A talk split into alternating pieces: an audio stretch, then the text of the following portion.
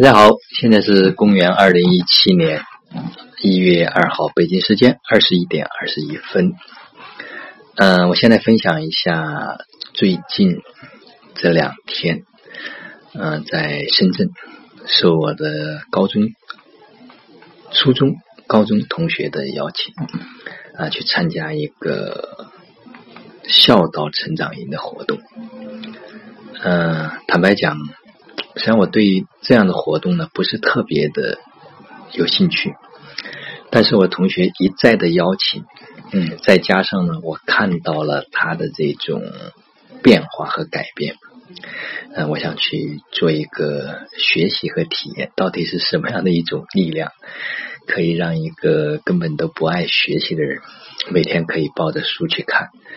啊，每天每一次几乎跟我的通话都会提到说啊，你要来深圳学习，你要来学习啊。那么这场活动呢，发起呢是有台湾的一个老师，嗯，有点类似于叫做佛教的一个活动，嗯，但是他又不是要去信佛啊，目前还不能说的特别清楚。那么实际上可以把它看作是一个在传播中国文化的一场活动。那么在这个活动里面呢，就是有家长和孩子们共同的参与。嗯，孩子们会分开，那么就是说家长会有家长的这一份学习，孩子们会有孩子们的这一份学习。那么重点是讲到了中国传统文化中间的关于孝道的这一部分内容。那么有父母的恩，父母施恩。那么也有，就是说如何去做一个父母。那么也有，就是中国传统的这种文化的这种讲解。嗯，我的一个核心的感知就是说，实际上，嗯，在对人性的这一份教育上面。啊，这种课程的确还是非常有用途，可以让很多人能够知道，就是在这个家庭伦理关系的这样一种位置，到底什么样的一种孝顺呢？呃，才是真正的孝顺。嗯，在这个方面，就这两天我应该说还是有很多的收获。那么这种收获呢，一个是来源于课堂的本身，那么第二个呢是来源于就是在跟这些呃。学习的人之间的这样的一份交流，呃，也非常幸运呢，就是安排的我去跟他们讲了一堂就是养生的课。那当时我同学邀请我去呢，实际上也是说啊，你在正好在元旦期间嘛，放假可以来去跟他们做一个这样的一个分享。那么就是我是在一个非常放松啊，非常松弛的状态里面，去结合着他们所学的这一部分内容。去做了一个分享，嗯，我的一个感知就是说，目前的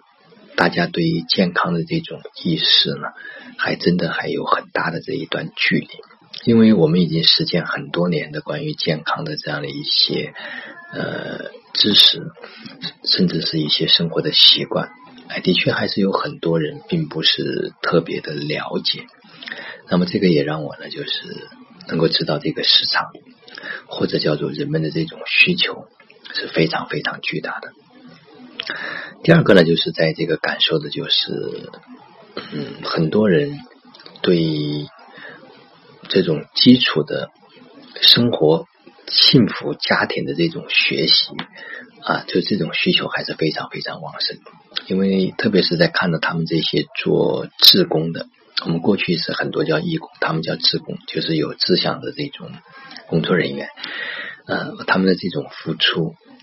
啊，的确也是非常让人感动。因为所有的人都是参加过之后，自己有收益、有受益，然后又呢愿意来参加这种复训，来跟大家去做一些服务啊。有很多呢，就是呃，可以讲，就是把自己的孩子，其中有一个人带了自己的呃岳父岳母，然后有十几个人啊外孙呢，都来到这个地方学习，所以。这个学习的需求还是非常旺盛。嗯，怎么样能够去在这个两天的时间里面，能够让每一个参加的人能够有最大的这种收获或者是体验？嗯，我觉得这是一个非常有意思的东西。呃，包括台湾过来的这些老师，他们的这一份付出，呃，包括特别是从台湾过来的这份职工，因为他们自己要掏往返的机票，